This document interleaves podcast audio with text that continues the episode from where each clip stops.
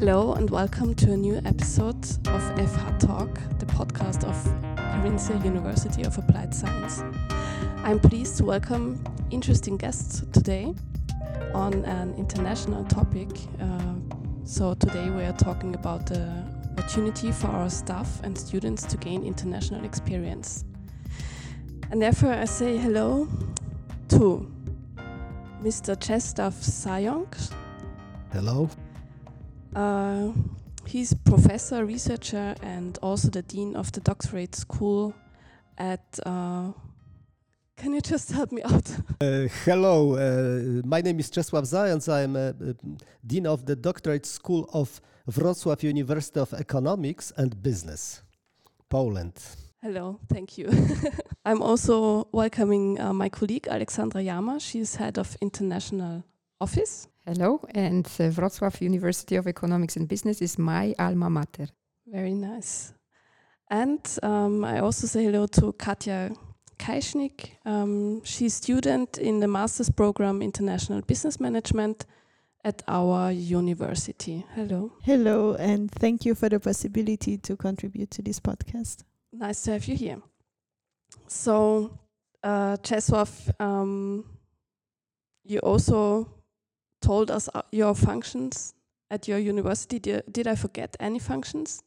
Uh, I don't think so. I'm a, a full professor, titled professor, researcher, as well as teacher, as, as a bureaucrat, as a dean of doctorate, doctorate school at Wrocław. So everything is all right. I would like to express my uh, uh, my uh, thanks. This is a big pleasure for me to be here as a um, as an Erasmus trainee participant here in Kärnten University of Applied Sciences. This would have been my next question. Um, what are you doing this week here at the Carinthian University of Applied Sciences? Well, uh, the aim the most important aim of this uh, stay here is to to meet some uh, interesting and some uh, serious people from your university to uh, to talk about possible cooperation, uh, to exchange idea how to, for example, collaborate each other in the field of science, in the field of re researching, in the field of teaching, in in different uh, activities connected with our job uh, in both universities, in uh, Hochschule uh, Kärnten here, Fachhochschule in Villach and, in my, at, at also in my University of Economics and Business in, in Wrocław. Aleksandra, this is your daily business, hosting international guests at our university. Um, how long have you been working in the international area? Oh, I guess I would say all my life. because I started learning foreign languages when I was eight years old. And then as a student, I was very active in the student organizations at Wrocław University of Economics and Business, such as AEG or AIESEC. And after my studies, I have been working for an international logistic company. And for the last 15 years already, I have been working in the International Relations Office. And this week, um, I guess, was very interesting because you're from Poland as well as our guest. Exactly. Um, we two know each other with uh, Mr. Zając because I was in the first group of students who were given a possibility to go with Erasmus abroad. And Mr. Zając was in the committee deciding on which students should be given the chance to study abroad. If I would uh, add something more, what did uh, Ola, uh, Ola say? Uh, that it was really my one of my first students sent by me as a head of this commission. She mentioned uh, before uh, students from our school. It was before Academy of Economics to Technische Universität in Dresden, as as I remember.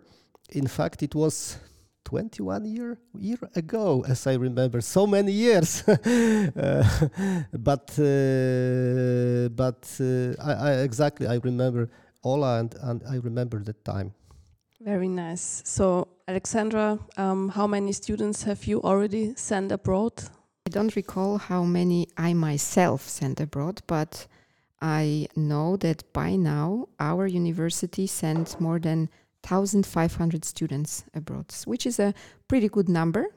Nevertheless, we still want to increase it in the future. This is a lot. Um, good job, Aleksandra. this brings me to Katja Keischnigg, our student. Um, where do you see the future of the interna internationalization at our university? I'm seeing that the Carinthia University of Applied Sciences offers so many possibilities already. Also, going into the virtual component of exchange, doing uh, short term projects, uh, studies abroad, internships abroad, and so on. I think that um, more and more students will continue to take the opportunities and go abroad more, especially also now after the COVID pandemic, where it maybe wasn't as possible.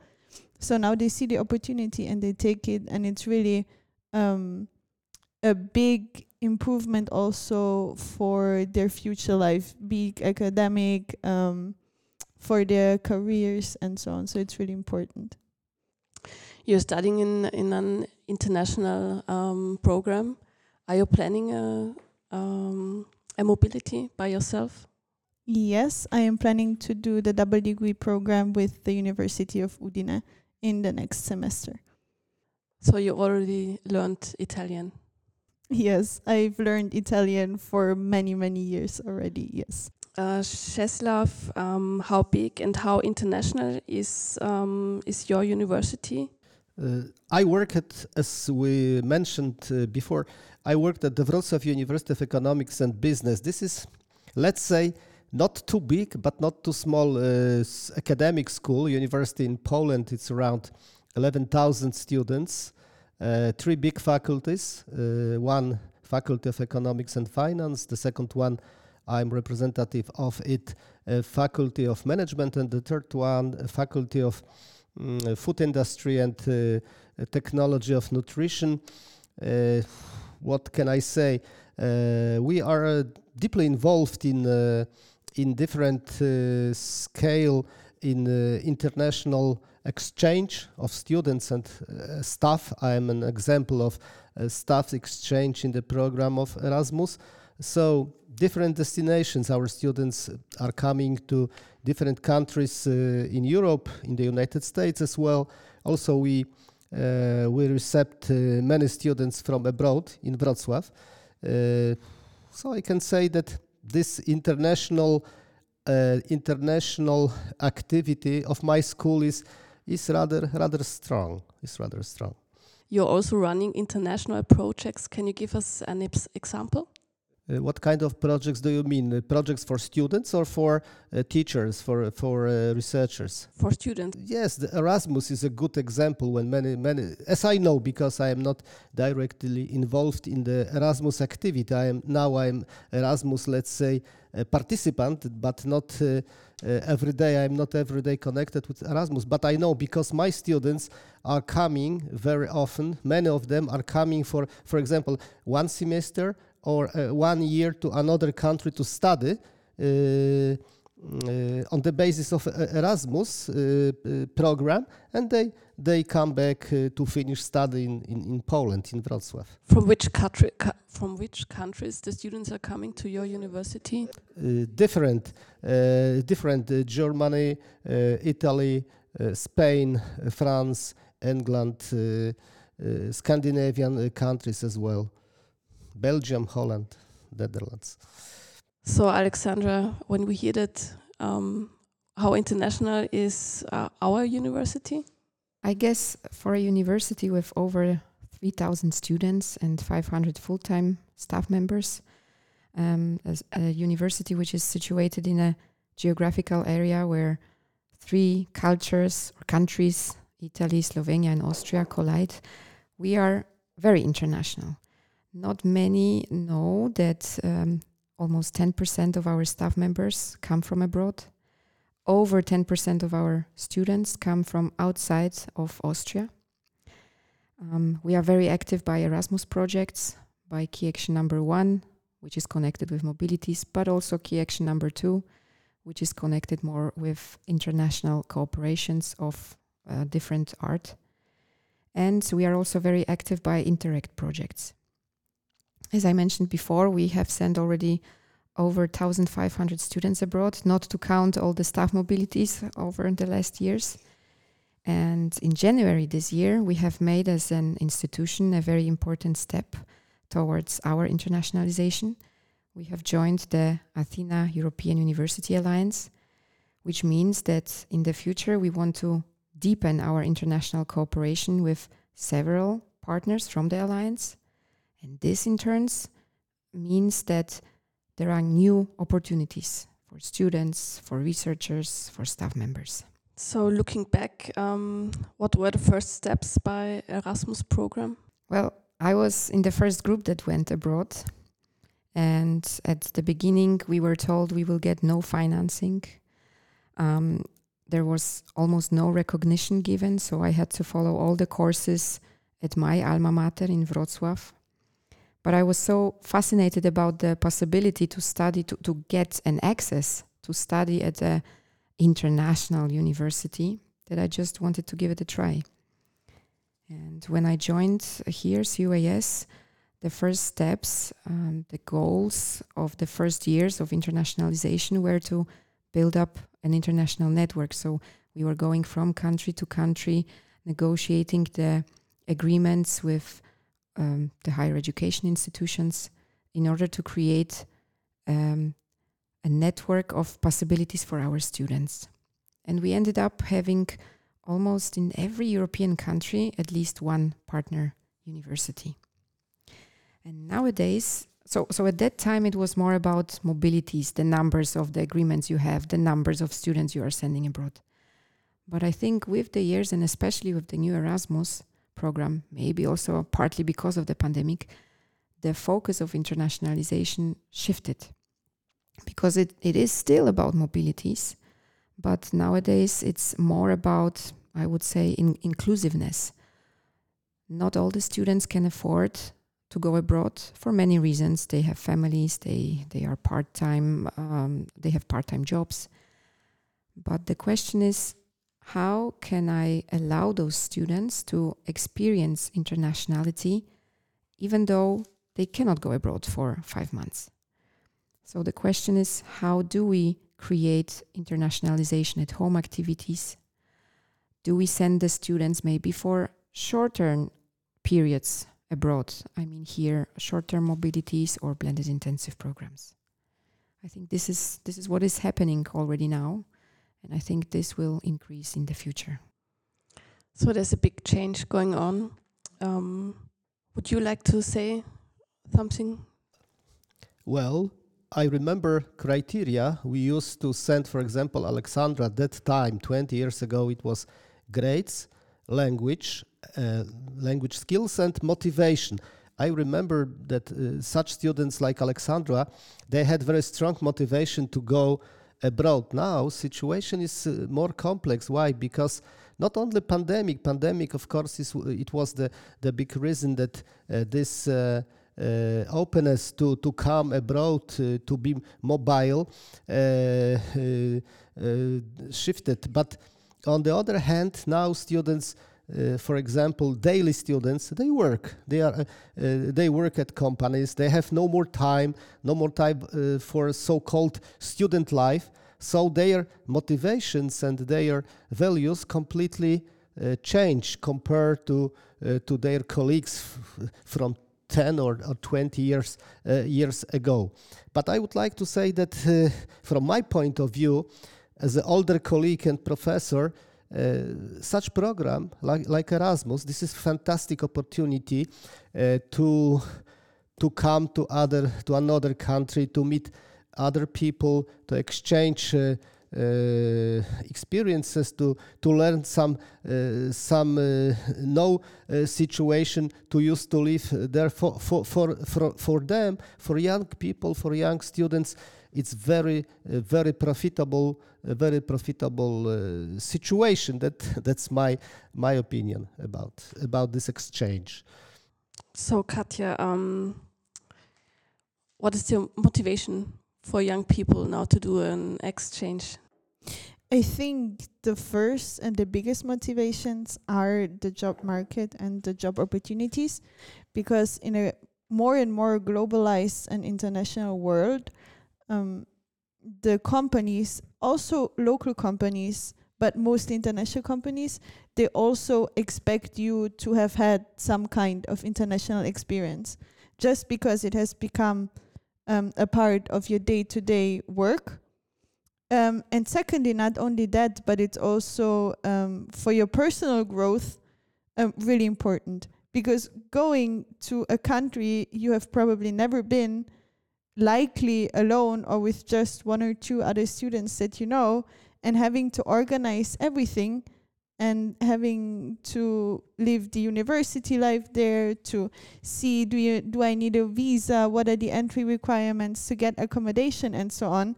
I feel like that it really also challenges the students but it makes them grow in the end. As a professional as a student and as a person Aleksandra do our students get support of the international relations office when they want to do um, an a study abroad Yes, they do. However, as Katja mentioned, it's also a part of self organization. The skills that you develop when doing an exchange semester. We, as an international relations office, of course, we can help with some uh, administrative procedure. We organize the grants, the Erasmus grants for students.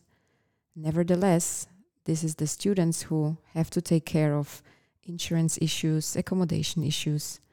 And of course, our partners, just like we support the students coming to Carinthia, our partners offer the same kind of support. Um, so there are certain um, services such as uh, organization of accommodation or whatever visa issues, some contact persons by the partner universities that can also offer support, but they will not do the whole job for you. So you do have to invest time, uh, in some cases also some nerves to to deal with certain issues. This is also one positive part of um, doing a um, semester abroad, right? So internationalization and mobility is, um, as we already said, it's not all about language and intercultural competence. What else is it about? I see one more point. Uh, uh, in my opinion, uh, such mobility can be very fruitful for students, especially for students not only to to improve their uh, professional skills connected with study uh, profile or study programs, but also this is very very profitable uh, opportunity to improve their social skills like uh, cooperation, like uh, uh, like for example communication in also in inter international and multicultural uh, scale. Also very important how to work together as a team worker. So that that that is another point what uh, aleksandra said which can be uh, regarded as a very profitable fruit of such such mobility such trips Katja, um, you already started to organize your semester abroad. How your experience so far? So far, the experience that I have, that the uh, the support from the International Relations Office is really really great, um, and also from the University of Udine. And I am just now starting to organize everything, and just having to the possibility to talk to both sides um, is really helpful because obviously there are going to be questions. There might be questions um, which the website of the partner university, for example, cannot answer.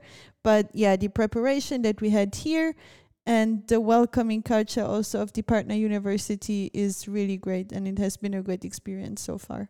I would just like to add to what Mr. Zając said uh, that yes, indeed, it is about language and intercultural competence but that's not it. Um, in my point of view, it's also about it's also about coping or learning to cope with the diversity. So becoming more open towards other not only cultures but also other opinions and trying to to deal somehow with this with this diversity taking advantage of it are there any suggestions to students and teachers i my suggestion would be dare to try something out I had uh, some students in the past that didn't know whether they want to go abroad or not, and if yes, then only to Spain and Italy. And then I offered them uh, places in Wrocław, also in Lithuania. And those are the students that I remember best because um, they did something at that time unique. They didn't follow the crowd, but um, they opened for new opportunities going more to the, let's say, north or, or to the Central Europe.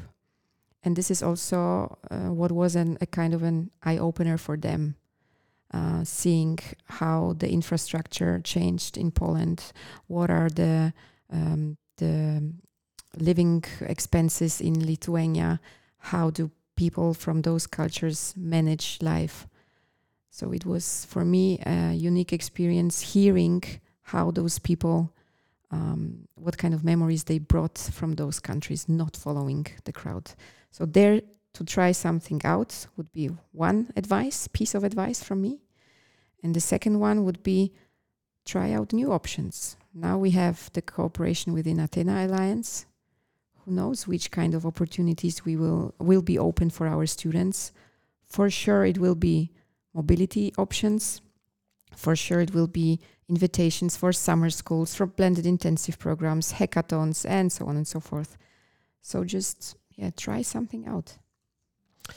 Uh, I would like to also to invite and encourage our not only students, for example, from Carinthia University of Applied Sciences, to visit Wrocław because Wrocław is not uh, too small city. It's around uh, 650,000 uh, people, but also it's very uh, important uh, cultural, industrial uh, center, and also very nice place for, for students. A lot of pubs, restaurants, a lot of sport facilities.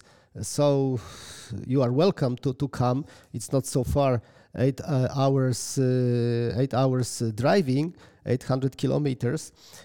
on the other hand, I would like to encourage also for example, candidates for a PhD, mm, uh, PhD they can uh, prepare and defense uh, their dissertations in, in my university.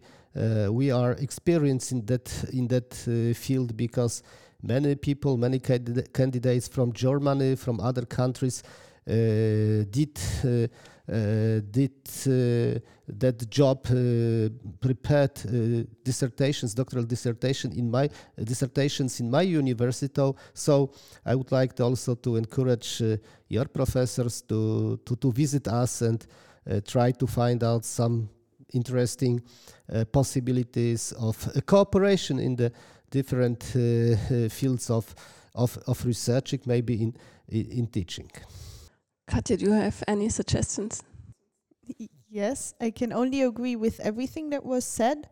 Um, what I would really like to underline again, also from a student perspective, is that if you have the opportunity to do an international experience, be it virtual, be it a long time mobility, a short time mobility, just a project that you do with international um, university partners and so on, just do it and take advantage of it, that you have the possibility and try to take as much of it um, with you as possible um, and also to use the network and the help and the opportunities for um, information and just administrative help and so on that we have at the University of Applied Sciences because they are there and they are there to help you as a student um, take the opportunity to have an international experience.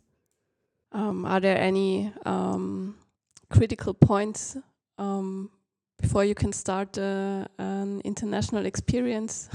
Before, maybe not, but uh, what we see by our partners and also here in Carinthia are uh, the increasing problems with organizing accommodation for students. So, again, my advice for the students would be to make sure in advance that everything is organized and not to wait for the last week to um, find a room or apartment. And what I also um, would like to mention at this point is that virtual mobility or exchange is fine and it's certainly an option, but um, it can, in my point of view, be seen only as a complementary option, but it can never substitute uh, a mobility. So you get the most from the experience, from the culture, from the people when you really move to another country, at least for several months.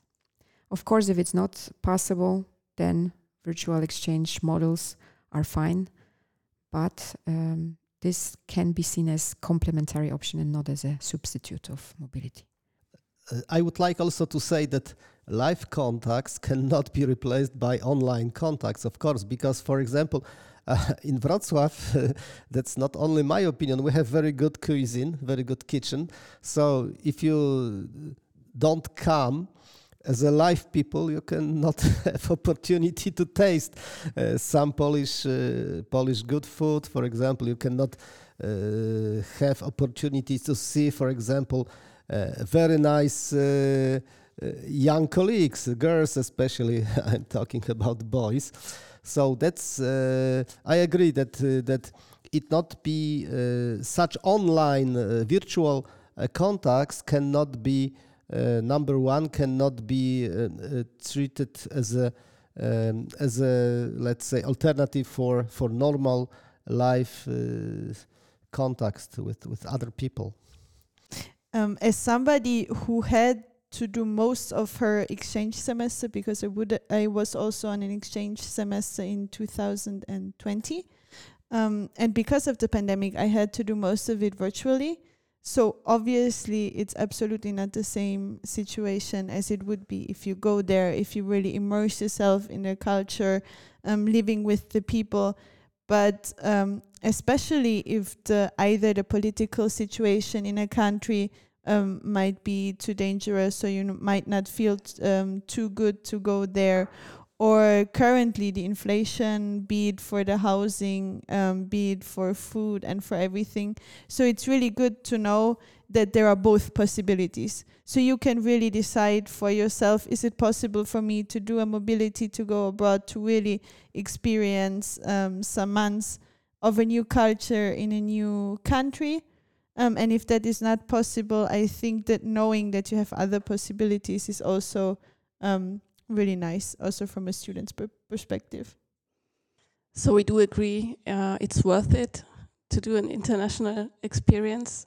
Um, so if I'm working at the Carinthian University of Applied Science or, or um, if I'm a student, um, how can I do an Erasmus semester abroad? We have just created a super short presentation about um, what uh, what uh, opportunities there are for students. So we would like to invite everybody to visit our website, um, the international website. To cut the story short, first you have to know what you want to do. Have a look at our network of partners.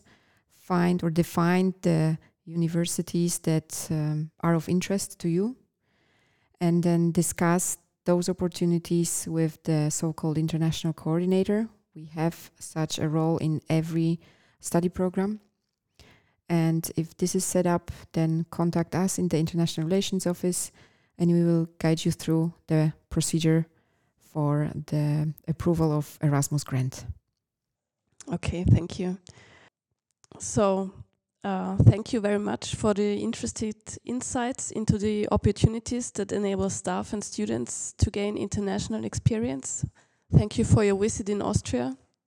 Thank you very much. For me, it's a real pleasure to be here and to exchange ideas and and discuss uh, possibilities of potential uh, cooperation between our our universities. And thank you for warm, uh, uh my colleagues, for warm reception as an international uh, team. It was fantastic.